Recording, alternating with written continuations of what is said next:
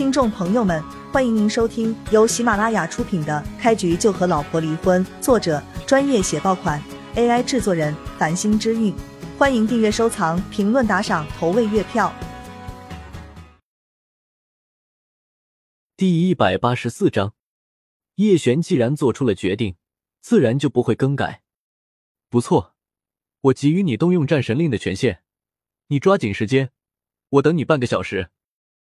既然战神令能够动用，那么根本就用不上半个小时，最多十分钟就能给你满意的答复。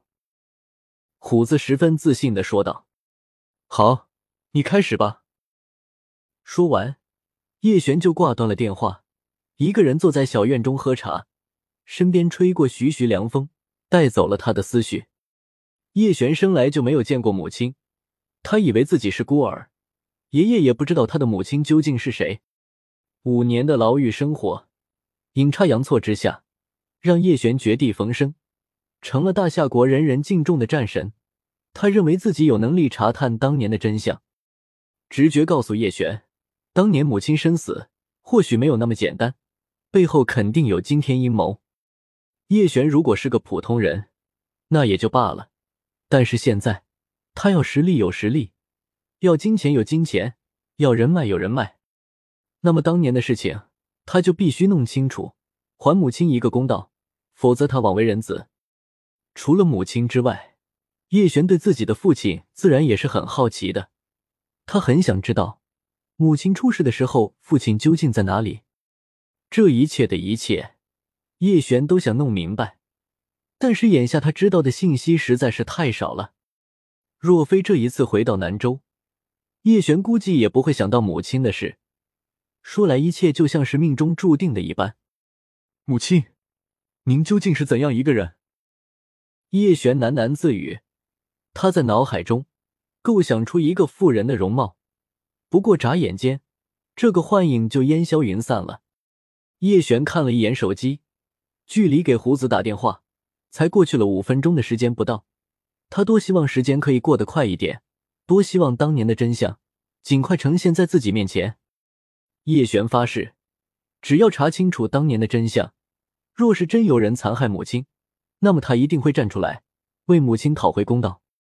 或许叶璇还不知道，他一个电话让整个南州乃至大夏多个情报部门全都乱了起来。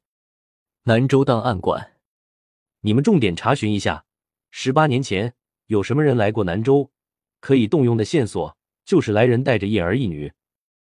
档案馆的馆长对身边几个人说道：“本来这几人都要下班回家了，但是突然接到上面的命令，说是要调查一个人，他们就只好加班。省城某个机构，赶紧给我动起来！每个人都动起来，查询一切关于叶璇的信息，尤其是叶璇生母的资料，一定要给我查明。”机构的负责人。对手下人下了严令，给你们五分钟时间，不能再多了。我说，王长官，五分钟时间，我们需要检索核查的信息至少超过了几万条，就算我们是神仙，也没有这么快的速度啊！一个属下忍不住抱怨道。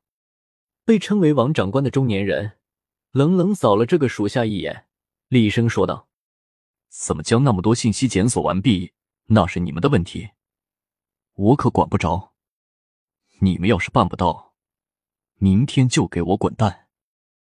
谁都没有想到，一向情绪平和的王长官，忽然之间竟然会发这么大的火。其他人都不敢多言了，赶紧办正事。地京某档案局，什么？你说有人动用了战神令，要查询叶璇的生母？一个面容苍老的老者。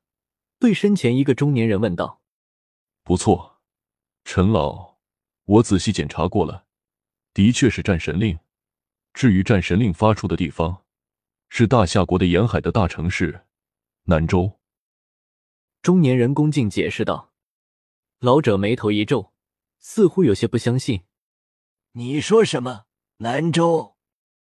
中年人将一份早就准备好的材料递到老者面前。不错，战神令就是从南州发出的。发令者要求的事情，就是查询叶璇生母的信息。一老者跟中年人的层次，自然知道叶璇是谁。大夏国有史以来最年轻的一位战神，就连当今大夏国权力最高的人，都对叶璇赞誉有加，曾经当着满朝文武的面夸赞叶璇：“大夏有叶璇，寡人之幸也。”这一句话，基本上一品大员以及帝京的诸多大人物都牢牢记在了心中。看来叶璇这是要翻出来当年的一些旧账了。老夫实在是不想当那个恶人挡在他面前啊！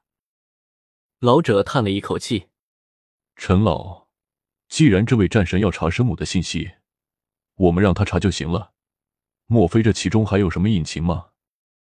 中年人十分诧异。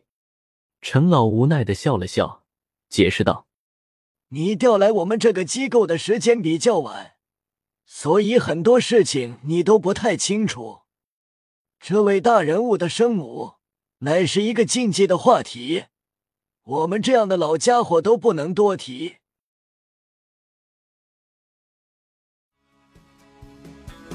听众朋友们，本集已播讲完毕，欢迎您订阅、收藏、评论、打赏、投喂月票。下集更加精彩。